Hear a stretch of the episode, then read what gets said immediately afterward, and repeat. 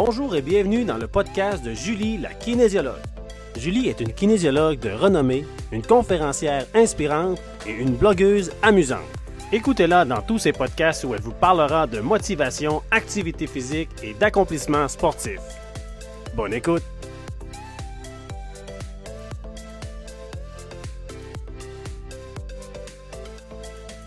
Bienvenue et merci d'être présent à cet épisode 4 du podcast de Julie la kinésiologue. Aujourd'hui, on va parler des excuses qu'on se trouve pour ne pas faire notre activité physique, pour ne pas sortir, bouger dehors. Et on va leur trouver des solutions. En fait, on va changer notre discours. Plutôt d'être dans je peux pas le faire, j'ai pas réussi, la culpabilité, on va apprendre notre cerveau à passer en mode solution et afin que notre corps, lui, puisse passer à l'action. Quand tu te trouves des excuses pour pas faire ton activité physique, faire tes exercices, c'est un peu comme si tu trouvais une excuse puis une raison pour pas atteindre tes objectifs puis pas passer du temps de qualité envers toi-même et pour améliorer ta santé. Se trouver des excuses, c'est facile parce que dans le train-train du quotidien, ça va tellement vite. On se fixe tellement de devoirs, de responsabilités dans une journée.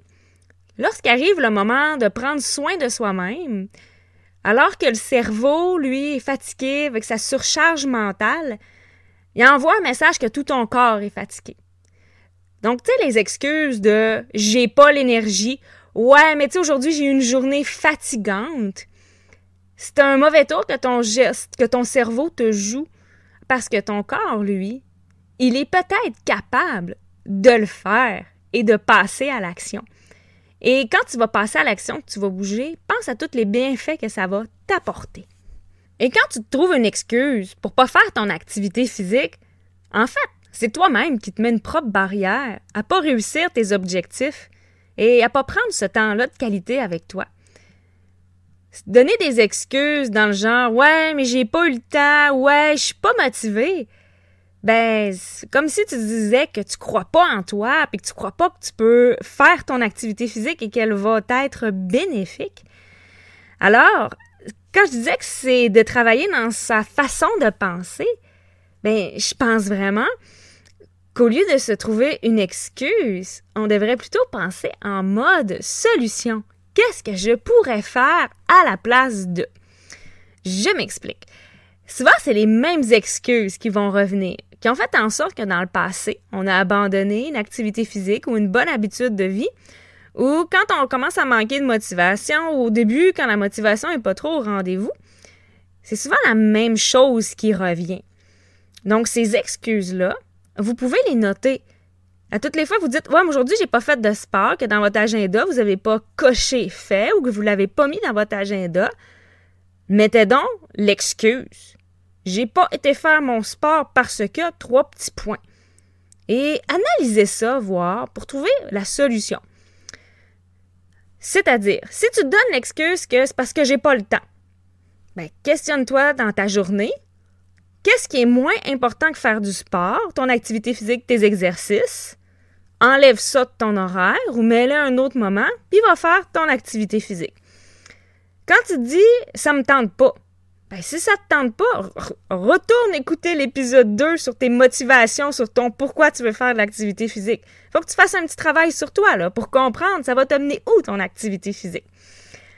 Si ton excuse c'est euh, j'ai pas le temps parce que fallait que je finisse de faire tel aspect sur mon travail, euh, j'ai travaillé très fort sur tel type de soumission ou de document que j'avais à remettre, euh, pose-toi la question sur ta concentration, ton efficacité dans ton travail. Est-ce que tu es aussi efficace après quatre heures de travail en continu que dans les premières heures?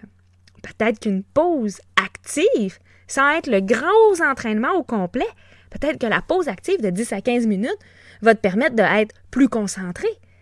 Donc, entrer en mode solution. Si ton excuse, c'est le manque d'énergie, euh, par exemple, ouais, mais là, tu sais, c'est compliqué, il faut que je m'habille, il faut que je prenne mon char, il faut que j'y aille me rendre à mon activité, mais peut-être que tu devrais changer d'activité, faire quelque chose qui est plus simple, qui est plus accessible pour toi. Euh, si c'est si compliqué prendre ton auto pour te rendre au gym, ben pourquoi tu vas pas prendre une marche puis faire de l'activité physique en plein air? Tu n'auras pas besoin de prendre ton auto, par exemple.